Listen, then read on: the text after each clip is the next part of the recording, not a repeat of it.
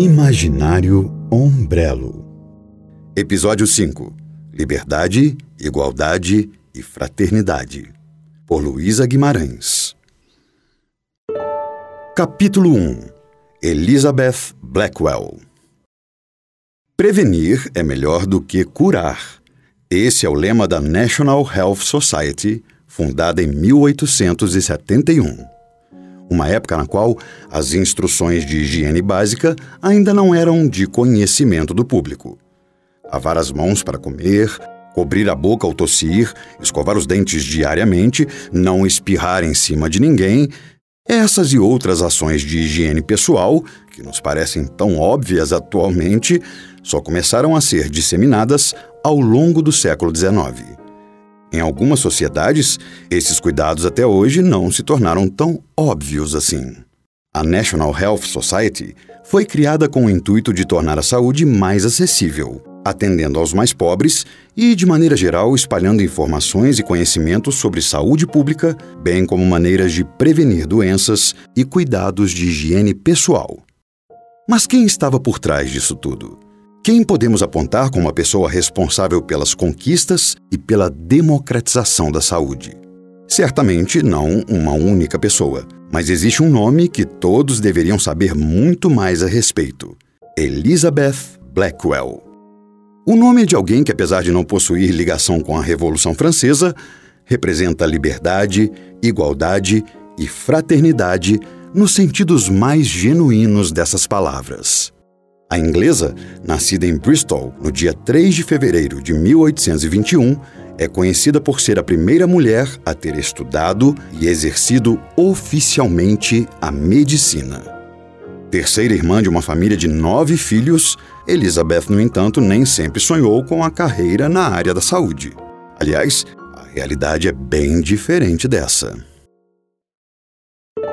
Capítulo 2 Motivações de Amor uma infância tranquila e feliz, uma criação liberal e um pai que não diferenciava de maneira sexista suas cinco filhas mulheres e seus quatro filhos homens.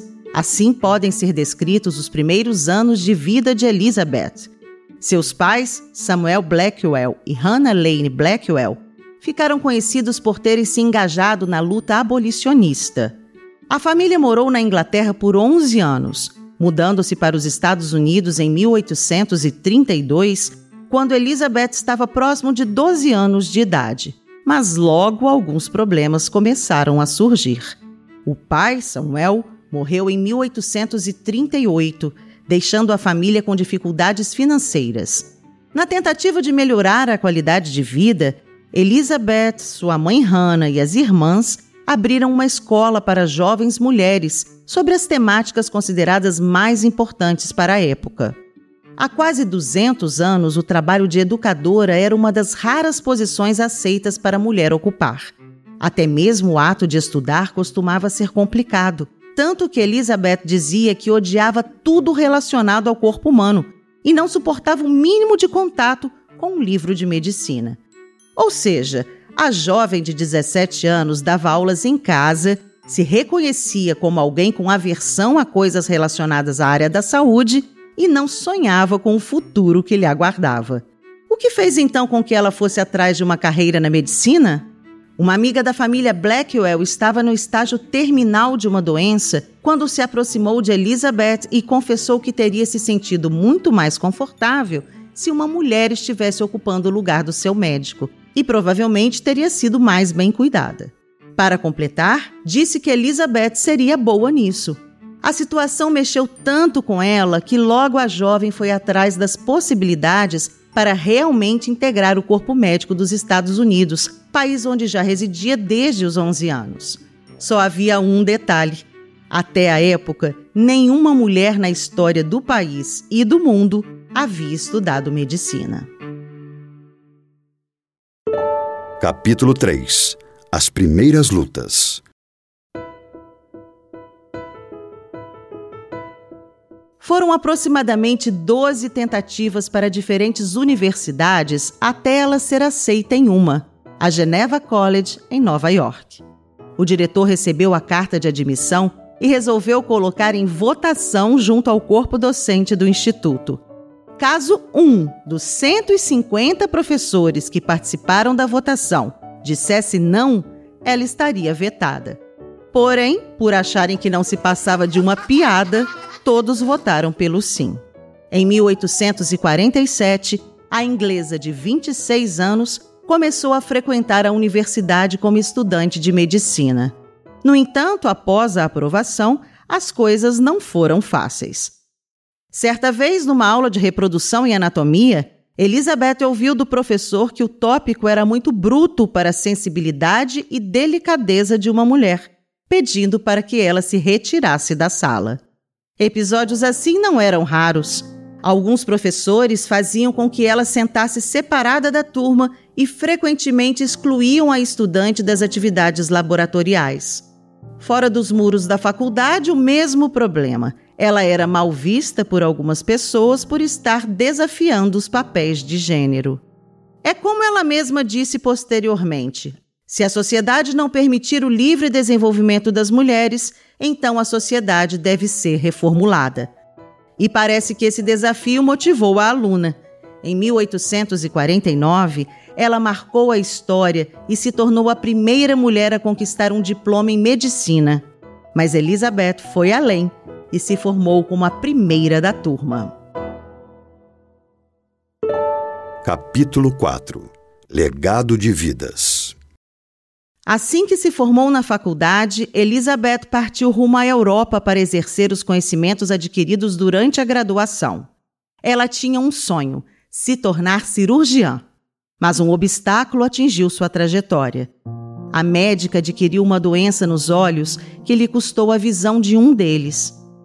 Só que obstáculos existem para serem superados, né? Dito e feito, em Paris e Londres estudou obstetrícia. Ainda no continente europeu, Elizabeth desenvolveu interesse pela área de saúde preventiva e higiene pessoal. Ela observou que muitas epidemias começavam por falta de higienização correta dos médicos entre um paciente e outro. Por volta de 1850, Elizabeth retornou para Nova York. Com dificuldades de integrar o mercado da medicina, ela inaugurou em 1851 um dispensário para mulheres e crianças pobres, onde ela prestava atendimento médico e distribuía medicamentos. O espaço ficou conhecido por disseminar informações de higiene pessoal e instruir mulheres que também tinham desejo de atuar na área da saúde. A demanda de atendimentos foi ficando grande demais para o local, fazendo com que Elizabeth fundasse o primeiro hospital comandado e voltado para mulheres. A Enfermaria de Nova York para Mulheres e Crianças Indigentes foi aberta em 1857 com a ajuda de outras duas médicas, Marie Charveska e a irmã de Elizabeth, Emily Blackwell. Alguns anos depois, em 1868, as três fundaram também a primeira faculdade de medicina para mulheres do país. Passado mais um ano, Elizabeth deixou a clínica sob cuidados de sua irmã e retornou ao seu país natal. Veja, a pioneira não queria ser a única mulher a construir uma carreira. Elizabeth lutou por anos pela integração das mulheres na medicina e conseguiu. Em 1874, foi fundada em Londres uma universidade de medicina para mulheres, fruto da luta de Elizabeth e outras duas médicas da época, Sophia Jacks Blake e Elizabeth Garrett Anderson. Após diversas conquistas no campo da saúde, Elizabeth Blackwell passou os últimos 40 anos de sua vida se dedicando a causas como sufrágio feminino, abolicionismo, medicina preventiva e sexualidade, além de ter publicado alguns artigos e livros de medicina.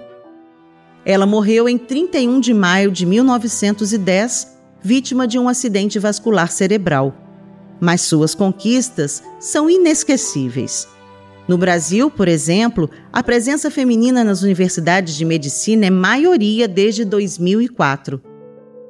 Por aqui, as mulheres conquistaram o direito de frequentar o ensino superior em 1879 e a primeira médica formada em território brasileiro foi Rita Lobato Velho Lopes. Bem, essa história fica para outra hora, mas já sabemos que só será possível contá-la graças à luta de Elizabeth.